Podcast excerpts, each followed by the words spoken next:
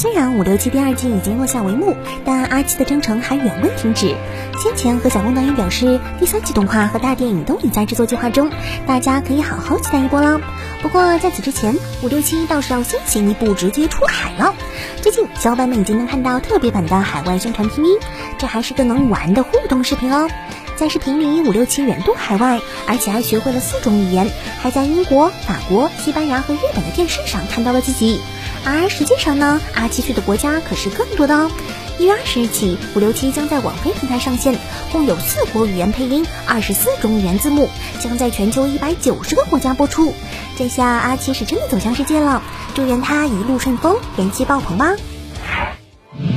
万国志的这番小伙伴都知道，先前动画音主唱傅海清老师身体不适，暂停更新了一段时间。而在等待了数周之后，我们终于可以看到新片了，而且这回还是两期连播，可以爽一下啦！下周一十八点，万国志十五十六集同步更新。不过这两集看完后，离别的时刻也会暂时到来，因为万国志第一季的内容也就在此完结了。先前制作组也表示，在傅海清导演休养的时间里，团队会继续努力创作，争取拿好第一季的收官之战。虽然万国志第一记的故事确实只是这个恢宏画卷的冰山一角，但对于入追下来的小伙伴，想必已经感受到本作的魅力了吧？那么在第一季即将完结之际，让我们期待一场完美的谢幕演出吧！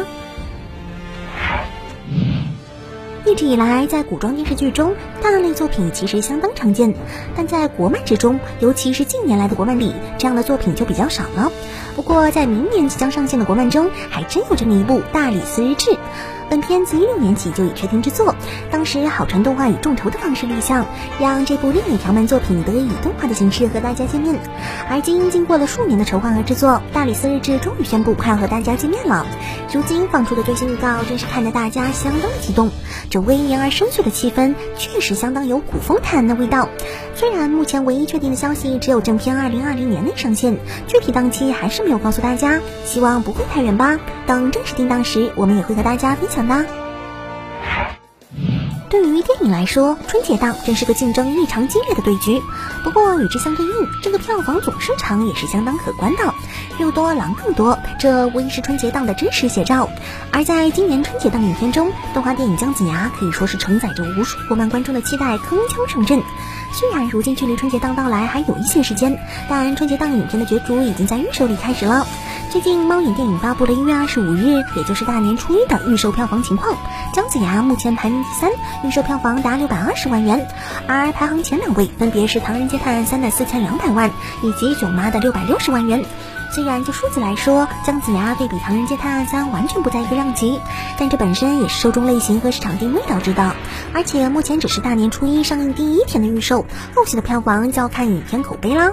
希望姜子牙能够不负众望，成为下一部国漫力作吧。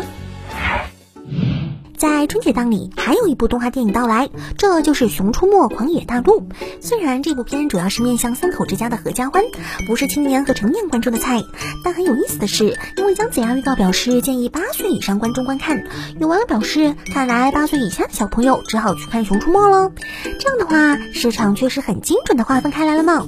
而今，《熊出没狂野大陆》在上映之前，官方还特别制作了一段贺岁真人微电影，如今已经公布了。说起来，其实这个操作在去年见过来着。当年小猪佩奇过大年在上映前就以《啥是佩奇》的真人短片走红网络，可惜还是救不了影片本身的质量不足。而今年《熊出没》也用上了这一招，效果如何现在还不知道，但《熊出没》可是比较稳的啦。毕竟去年春节档赢家也包括他们的原始时代呢。今年的票房表现也可以期待下哦。好啦，今年最后一期国创版资讯就到这里啦。喜欢国漫资讯的观众，今后小叶子也会继续陪伴大家。那么我们明年再见，拜拜。